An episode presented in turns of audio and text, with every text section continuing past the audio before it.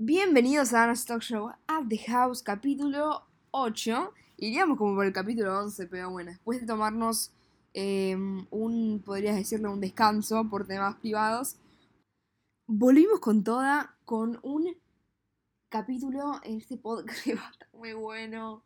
Porque eh, sería como eh, imaginarte en tu cabeza el escenario entre eh, la versión de Moshe de Mamá Luchetti con el conejo de Pascua. Hoy vamos a estar comparando Pesaj y Pascuas. Así que, bueno, va a estar interesante.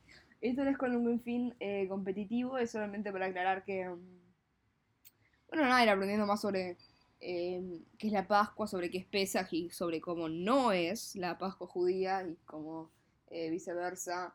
Vamos a ir viendo a poco y bueno, al final del podcast, denme su feedback. Empecemos. Primero un poco de background story. Vamos a empezar con Pesaj. Pesaj empieza muy eh, al principio de la historia judía. eh, no les voy a dar toda una clase, pero más o menos empieza con los tres patriarcas que son Abraham, Jacob y Isaac. eh, que bueno, que son descendientes de uno al otro. Eh, primero está Abraham, después Jacob y después Isaac. Obviamente tienen otros descendientes, pero estos son los tres primeros patriarcas. Y después uno de los hijos de Jacob, se llama eh, Yosef, que es el, el que lee los sueños.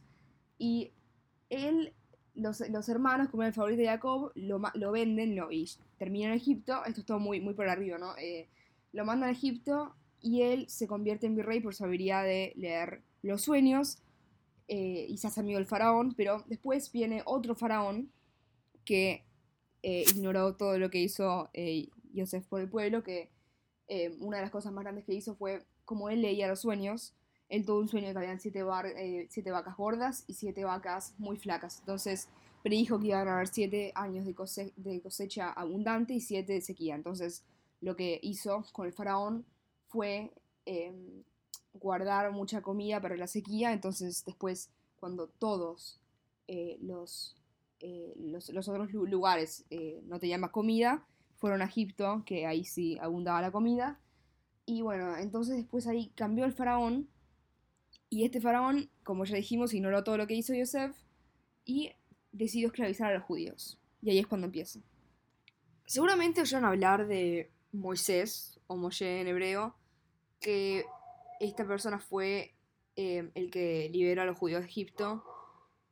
Y su nacimiento tu- tuvo lugar alrededor de esta época. Fue cuando este faraón del que hablamos ordenó a las parteras que mataran a todo varón eh, judío recién nacido. Pero estas, por temor a Adonai, no hicieron lo que se les pidió. Moshe tenía dos hermanos, pero cuando su mamá, bueno, su mamá dio a luz, lo pudo ocultar eh, sola por muy poco tiempo. Así que, esto no lo intenten en casa, por favor. Llevó, eh, llevó al bebé al Nilo, lo, lo colocó en una cesta que hizo impermeable. Y bueno, probablemente, en realidad sí, en cuestión la mamá eh, lo calculó, esperó a que la princesa egipcia se acerque y ahí dejó la cesta en el río Nilo. Encontró la cesta y a, a Moisés dentro de ella. Eh, entonces, en ese momento, Miriam, que se llamaba su hermana mayor, se acercó y consiguió que la princesa encargara que alguien amamantase y cuidase del bebé. Esta persona fue en cuestión la propia madre de Moisés. Así que, well played. La historia cuenta que durante dos años su madre cuidó a Moisés y después eh, se, se- se le fue entregada a la princesa egipcia. Moisés fue criado como si fuese hijo de esta última y el hermano menor del futuro faraón de Egipto. Cuando se hizo adulto, observó el trabajo de los esclavos judíos y un día, al ver la brutalidad con la que un capataz egipcio maltrataba a un esclavo, eh, lo mató, acto que lo condujo a tener que dejar Egipto.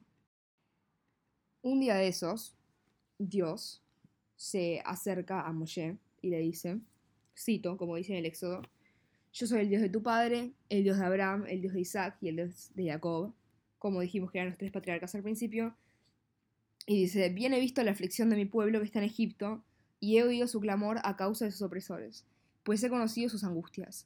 Por eso he descendido para librarlos de manos de los egipcios y sacarlos de aquella tierra a una tierra buena y ancha, a una tierra que fluye leche y miel.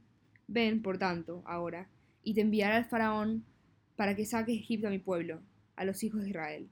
Moisés entonces obedece y regresa a Egipto, donde lo recibe su verdadero hermano mayor, también eh, menor que Miriam, pero mayor que Moisés, llamado Aarón. Eh, ambos entonces organizan una reunión para informar al pueblo judío sobre lo ocurrido y luego de señales, revelaciones y bueno, proezas llevadas a cabo por Moisés con la ayuda de Dios, los judíos lo seguirán como enviado para librarlos de esa esclavitud de la que ya tenían los huevos un poco llenos. El faraón, por supuesto, se negó a dejarlos ir eh, cuando, o sea, Moisés le dijo, deja salir a mi pueblo y él, por supuesto, su default respuesta fue no. Luego una lucha em, verbal, diría yo, Moisés, con la ayuda de Dios, envió 10 plagas sobre los, sobre los egipcios, las 10 famosas plagas. Esta serie de eventos comenzó, comenzó con el agua tornándose sangre y culminó con la muerte de todos los primogénitos egipcios, lo cual, por supuesto, terminó causando terror entre los egipcios que el, que el faraón permitió que este esclavizado pueblo deje Egipto. Moisés entonces lideró al pueblo hasta la tierra prometida, llamada Eretz Knan, más tarde Israel, em, pero el faraón, no sé, le gustaba el drama, o era medio bipolar, pero eh, bueno, eh, como ya puedes empezar a predecir, cambió de opinión y con un gran ejército partió para recuperar sus esclavos. Atrapados entre el ejército egipcio y el mar, los hebreos se desesperaron. Pero Dios logró dividir las aguas del Mar Rojo por mediación de Moisés, permitiendo a los hebreos, llamados, o los judíos llamados hebreos, cruzarlo con seguridad. Cuando los egipcios intentaron seguirlos, las aguas volvieron a su cauce, ahogando a todo el ejército egipcio. La travesía de Moisés es más larga que esto. Es, la verdad, podríamos hacer eh, otro podcast más entero sobre eso sobre por qué no puede llegar a ver Etznan, sobre los. Es muy larga la historia, pero yo voy a parar acá porque todavía tenemos que cubrir las costumbres, eh, o sea, cómo se festeja, y también Pascuas, y después vamos a hacer la conclusión final. Así que bueno, vayamos a las costumbres. Fácil para entender eh, qué se festeja en Pesach sería una ronda de preguntas rápida. Esta vez sin pasapalabra porque bueno, ya tengo todas las respuestas. Vamos a hacer bien rapidito si llegamos. Primero, ¿qué es Pesach? Pesaj es la celebración que recuerda la salida de Egipto del pueblo judío, como ya explicamos, ya nos pasamos un tiempito ahí explicándolo. ¿Cuándo es Pesaj? Pesaj comienza el sábado 27 de marzo. Gracias. Pesaj en 2021 comienza el sábado 27 de marzo hasta la tabla el domingo 4 de abril. Dura 7 días en Israel y 8 fuera de Israel. ¿Qué se come y no se come? No se come hametz, que quiere decir leudado, y es cualquier alimento hecho de granos y agua que fermentó el nudo, entre eso pan, cereales, tortas, galletitas, pizza, pasta, cerveza, trigo. O sea, nos están recagando, nos están regarcando. La única excepción es la matzá, eh, que es una mezcla horneada de harina y agua. No lleva levadura porque infla el pan, así como infla nuestro ego. Por ello tenemos que tener más humildad. Además, em, no había horno, ni polvo hornear en Mitzrayim. Tampoco dulce de leche, que es, bueno, que es lo que hace que se hace. Ahora, ¿cómo festejo Pesaj? Empieza en general, se hace una, cena festiva en la que se cuenta la historia, se come comida, se reúne la familia. Esta cena es llamada ser de Pesaj. Ahora, ¿qué necesito para el ser de Pesaj? bueno, la mesa del ser de Pesaj tiene los siguientes elementos y simbolismos. Primero están copas o vasitos de vino. Durante el ceder se bebe vino cuatro veces. Hay que disponer de suficiente vino o jugo de uva para todos. Las cuatro copas que se toman hacen alusión a los cuatro verbos con los que Dios expresa su intención de salvar al pueblo judío. Los liberaré, los rescataré, los redimiré y los tomaré. De paso, eh, alguien eh, haga alusión a pagarme un Uber para no tener que manejar después estas cuatro copas, pero bueno. Pues está otra copa para Eliahu, el profeta, que esperamos que llegue anunciando la venida del Mesías, el Salvador, en otras palabras. Lo esperamos con una copa llena de vino al medio de la mesa, y casi al final del ceder sacamos un poco de vino de la copa, simbolizando que Eliahu vino a nuestra mesa. También están las tres matzot. Matzot es matzah en plural, como dijimos que era la mezcla de harina y agua. separa, y estas tres matzot están separadas por un mantel especial, eh, justamente para esto, para separarlas. Cada una de estas tres matzot será utilizada en un momento específico del Seder, pero no vamos a entrar en detalle en eso. Después está la gada de Pesach, que es ideal tener una para cada uno. En ella están los 15 pasos del Seder y la historia de Pesach para ser contada. Premios o regalos. Se suele dar, no es como Purim, que da regalos, de lo que hablamos en el capítulo pasado.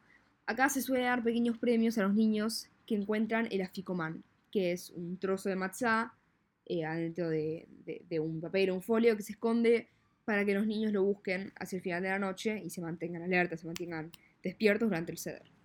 Sí, me salté un par de cosas que son más eh, ortodoxas, pero esto es muy por arriba para, en general, lo que se celebra acá, los judíos de Argentina, que no son de comunidades muy ortodoxas, pero sí a comunidades que respetan las festividades, eh, tales como la mía, que esto es en general lo que se hace. Por último, pero no menos importante, tenemos la que hará, que es un plato con seis elementos. Consiste de maror, que son hierbas amargas, que simbolizan la amargura de la esclavitud en Egipto. Suelen ser rábano o raíz picante. Después el haseret, que suele ser un tallo de una lechuga. Algunas eh, no tienen haseret y otras sí. Después el jaroset, que son, es una cosa distinta al haseret, pero bueno, se están quedando sin ideas, que es una mezcla de manzana y nuez. Simboliza la pasta que usaban los esclavos para construir ladrillos. Algunos le agregaban canela, dátiles y, u otros frutos secos. Carpaz, que es una verdura o hierba amarga. Recuerda la amargura que, eh, de la esclavitud eh, de vuelta, pero también la posibilidad de renacer, ya que representa que en Israel está comenzando la primavera. Simboliza que la libertad permite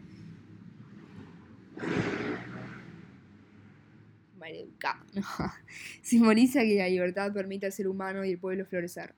Por lo general se usa perejil, apio o papa. Después tenemos sloa, que es hueso asado. En recuerdo al sacrificio que debieron hacer los israelitas la noche en que fueron liberados de Egipto. Suele ser hueso asado de pollo. Por último tenemos es huevo cocido. Simboliza la capacidad de resiliencia del pueblo durante la esclavitud, ya que mientras más los oprimían, más ellos se fortalecían. Así como el huevo, que a mayor cocción, mayor es su dureza. También simboliza la dureza del faraón. Ahora, hay un par de cosas de las que no hablé, como los cuatro nombres de Israel o sobre que Israel significa salto, pero no sé ustedes, pero yo ya me está dando como, como un antojo de, chocolate, huevos de Pascua, así que ¿qué tal si pasamos a Pascuas? La Pascua es la fiesta central del cristianismo, en la que se conmemora la resurrección de Jesucristo al tercer día después de haber sido crucificado. La Pascua marca el final de la Semana Santa y del Triduo Pascual, en la que se conmemora la muerte y resurrección de Jesús. A la Semana Santa le sigue un periodo de 50 días llamado tiempo pascual, al igual que el bautismo de Jesús. Marca el final de la Navidad, Pentecostés, marca el final de la Pascua. El domingo de Pascua es una celebración que no se fija con relación al calendario civil. El primer concilio de Nicea, año 325, estableció la fecha de la Pascua como el primer domingo después de la luna llena tras el equinoccio de primavera en el hemisferio norte, y fijó el equinoccio en el 21 de marzo. Por lo tanto, la fecha varía entre el 22 de marzo y el 25 de abril. Este año cae el 4 de abril. Los primeros cristianos celebraban la Pascua a la par cronológica que la Pascua judía, o sea, Pesas, hasta que el primer concilio de Nicea, en el año 325 después de Cristo, separó la celebración de la Pascua judía de la católica, quitando esta los elementos hebreos. Durante la semana se va a la misa, especialmente el viernes de ceniza, que ese día no se come carne debido a que Jesús fue asesinado, y el domingo de Ramos, que es cuando vuelve a la vida. También se come la rosca de Pascua, que si lo comparás con la primera parte del podcast, que es Pesach, sería como el Ficomán porque se tiende a, esconder y los chicos los busquen. También se comen, bueno, los huevos de Pascua y el origen del conejo de Pascua, que es el que eh, trae el huevo de Pascua, no tiene absolutamente nada que ver con por qué se menciona en esta festividad, ya que ambas religiones son monoteístas. El origen dice que el conejo es el símbolo de la fertilidad. Está asociado a la diosa Easter, a quien se le dedicaba el mes de abril, y en honor de las fiestas de primavera entre los pueblos del norte de Europa. Eh, se fue haciendo leyenda con el tiempo, pero no tiene, no tiene nada relacionado al renacimiento de Jesús. Con eso vamos a terminar el podcast. Eh, en realidad los, datos de ambas festividades y creo que, bueno, lo- lo- pu- puedo decirlo, eh, puedo decir que entre huevos de Pascua de chocolate y matzá, como que me estoy, me estoy inclinando un poco más a los huevos de chocolate, pero bueno, eh, tradiciones son tradiciones. Yo me voy a quedar con la matzita con, con dulce de leche. Vamos a ver cómo hacemos este año, a ver si puedo probar ponerle em, crema de maní o queso crema, queso derretido, queda muy bien queso derretido. No sé, la verdad tendría que empezar a pensarlo, porque comerlas solas como medio como angustiante. Pero ya se me va a ocurrir una idea de cómo hacerlo. Bueno, nada, espero que haber aclarado un poco. eh, esto fue eh, también para aclararme a mí mismo, porque yo no sabía mucho del tema. Fue como, bueno, poder refrescarme todo lo que sabía de Pesaj y aprender eh, un poco más sobre la Pascua. Entonces espero haber aclarado, haber hecho este podcast. Uno que valió la pena la espera después de tres semanas, tres semanas, mal ahí, y, y haber aclarado eh, estos temas. Pero bueno, nada, ya volvimos, ya volvimos semanalmente. Así que bueno, nos vemos el siguiente jueves.